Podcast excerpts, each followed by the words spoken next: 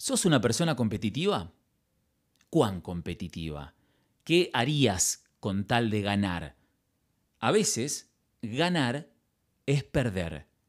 Uno de esos ganadores que llegó segundo fue el corredor Iván Fernández Anaya. El 2 de diciembre de 2012, durante el cross de Burlada en Navarra, el atleta español no quiso cruzar primero la línea de llegada.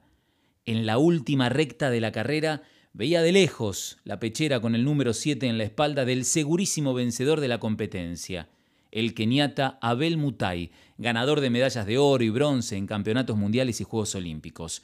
De pronto, Iván notó que Abel relajaba los músculos de sus piernas, desacelerando hacia un ritmo flácido y entregado al descanso. Convencido de haber alcanzado la meta, el africano no había notado que le faltaban varios metros para atravesar la línea que le ponía fin al esfuerzo físico. Entonces Iván, consciente de la confusión del corredor, lo alcanzó y en lugar de pasarlo y quedarse con la gloria en lo alto del podio, sorprendió a todos. Sin perder su posición como segundo, sabiendo que Abel no entendía el castellano, comenzó a hacerle gestos y a empujarlo con respetuosa suavidad hasta que su rival pisó el suelo de la victoria.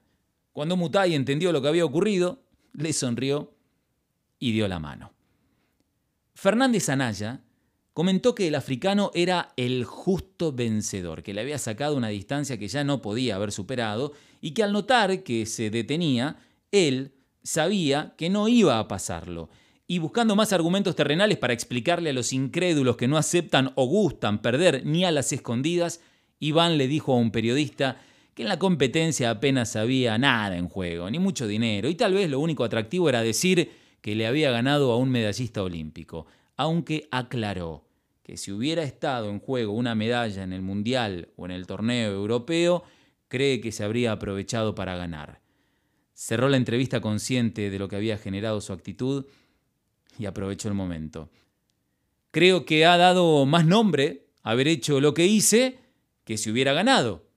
Y eso es muy importante, porque hoy en día, tal como están las cosas en todos los ambientes, en el fútbol, en la sociedad, en la política, donde parece que todo vale, un gesto de honradez viene muy bien. Gracias por tu honradez, Iván, y sobre todo por no ponerte como ejemplo reconociendo que en una carrera de importancia lo hubieses pasado. En realidad, ya lo pasaste porque tu historia quedó en primer lugar.